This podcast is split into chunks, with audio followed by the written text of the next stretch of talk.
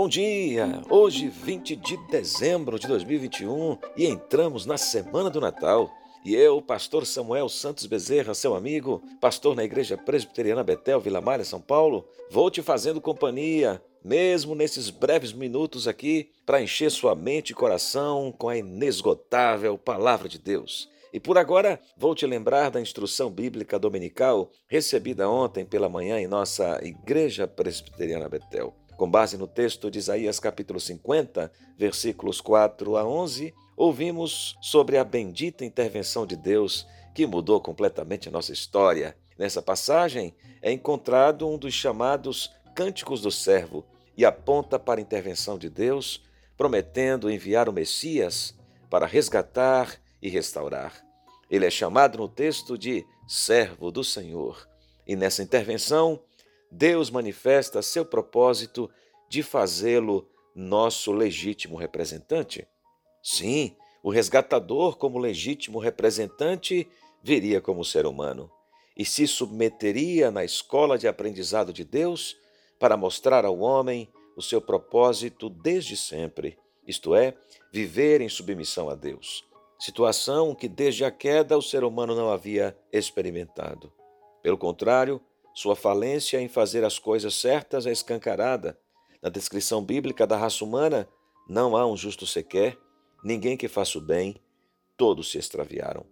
Todavia, Deus prometeu que o Messias viria para obedecer perfeitamente. Final do verso 5: E eu não fui rebelde, não me retraí.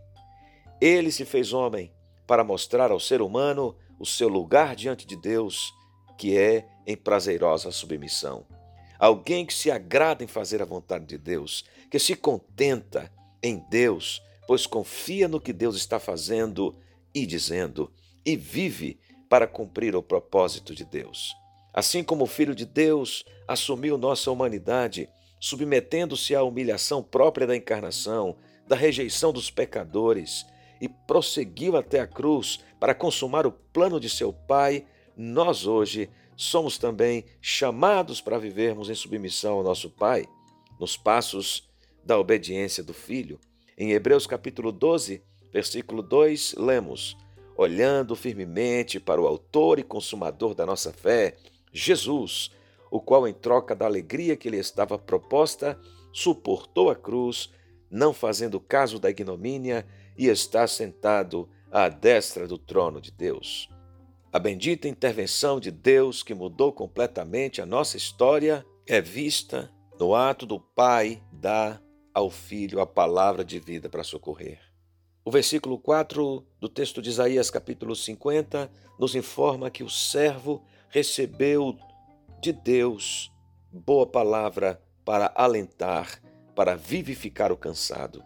O versículo 10 fala da chamada do servo para que os homens temam ao Senhor, isto é, vivam em adoração unicamente dirigida a Deus. E tal honra está atrelada a ouvir a voz do servo.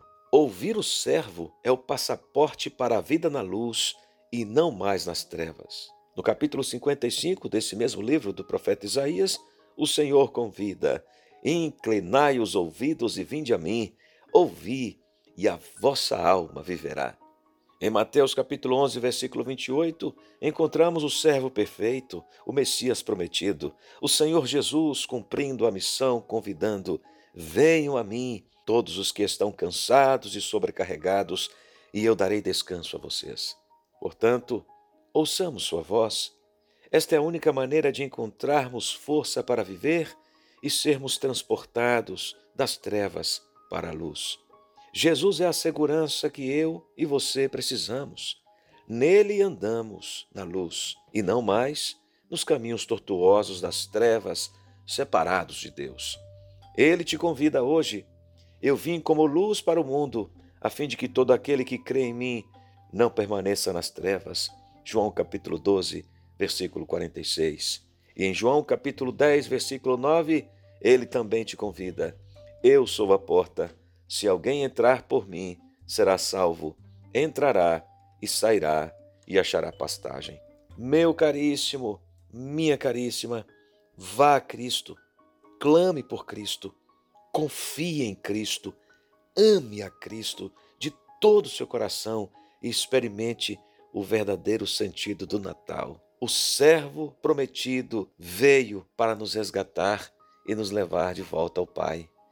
Deus te abençoe. Aleluia. Vamos orar? Bendizemos-te, ó Deus, pela libertação operada pelo teu Filho, Jesus Cristo, que se fez servo, para que nós nos tornássemos servos, amigos, filhos teus. Bendizemos-te porque entendemos que isto é o Natal, o Evangelho, a vida e a obra do Senhor Jesus, dando rumo e sentido, marcando a nossa vida.